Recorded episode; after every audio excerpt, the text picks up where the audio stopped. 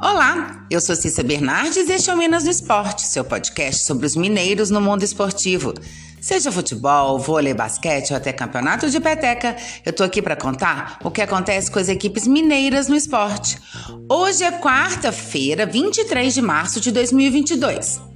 E ontem à noite, no primeiro jogo das semifinais do Campeonato Mineiro, o Cruzeiro saiu na frente na disputa pela vaga na final.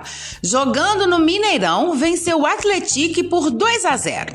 O primeiro gol saiu logo aos seis minutos de jogo. Com uma bomba da meia-lua, o zagueiro Eduardo Brock mandou para o fundo das redes, sem chances para o goleiro Pedro Rocha. 1 a 0. E no inicinho da segunda etapa, logo aos três minutos, a rede balançou novamente. Edu aproveitou a falha do goleiro Pedro após um chute de média distância de Canecim e mostrou oportunismo para empurrar a bola para o fundo do gol. 2 a 0 Cruzeiro. Com o resultado, a equipe celeste pode até perder por um gol de diferença. Se perder por dois gols, é eliminado, já que o Atlético tem vantagem por ter feito melhor campanha na primeira fase. O jogo de volta será no sábado, às 16h30. E por falta de condições adequadas de iluminação na Arena Unimed, em São João Del Rei, a partida, mesmo comando de campo do Atlético, será novamente no Mineirão.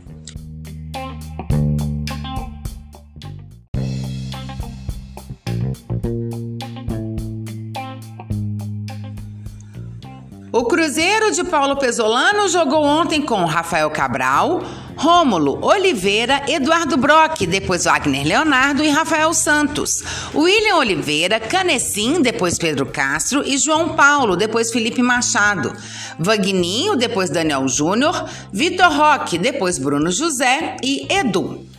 O Atlético do técnico Roger foi a campo com Pedro, o Alisson, depois Edson Miranda, Sidmar, Danilo e Vinícius Silva. Diego Fumaça, o Alisson e Antônio Falcão, depois Cadu. Douglas Santos, Alasson Carioca, depois William Mococa. E Rafael Lucas, depois Ricardo Oliveira.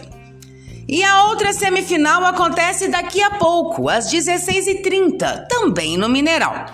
O mando de campo é da Caldense, mas como o estádio Ronaldão em Poços de Caldas não tem estrutura para receber o VAR, que passa a ser utilizado a partir desta etapa da competição, a partida será no Gigante da Pampulha em Belo Horizonte. A Caldense deve entrar em campo com a mesma formação da partida do último sábado contra o próprio Atlético. Na derrota por 3 a 0, o time não contou com o atacante João Diogo, que teve o contrato rescindido com o clube na última semana por cometer atos incompatíveis com a conduta esperada de atletas profissionais. Sem ele, o técnico Jean Rodrigues busca uma opção para o ataque. Na partida do final de semana, Gabriel Braga foi o escalado.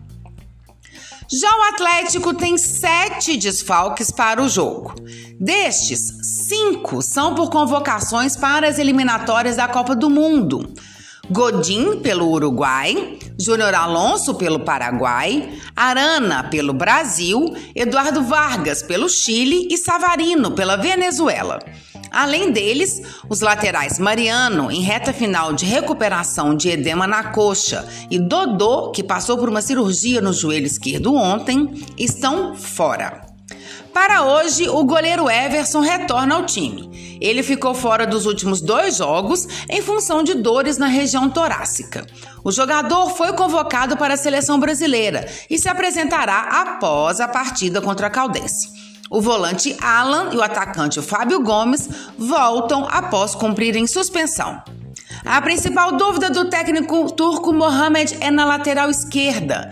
Sem Arana nem Dodô, o treinador argentino precisará improvisar. Tchê é o favorito, mas Alan e Caleb também podem ser utilizados na função. Caso Alan seja deslocado, Otávio deve ganhar uma chance no meio-campo.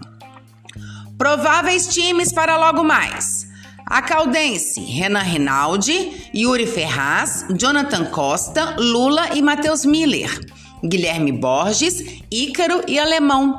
Gabriel Braga, Marco Aurélio e Neto Costa.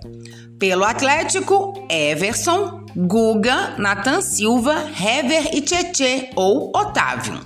Alan, Jair, Zaracho e Nátio.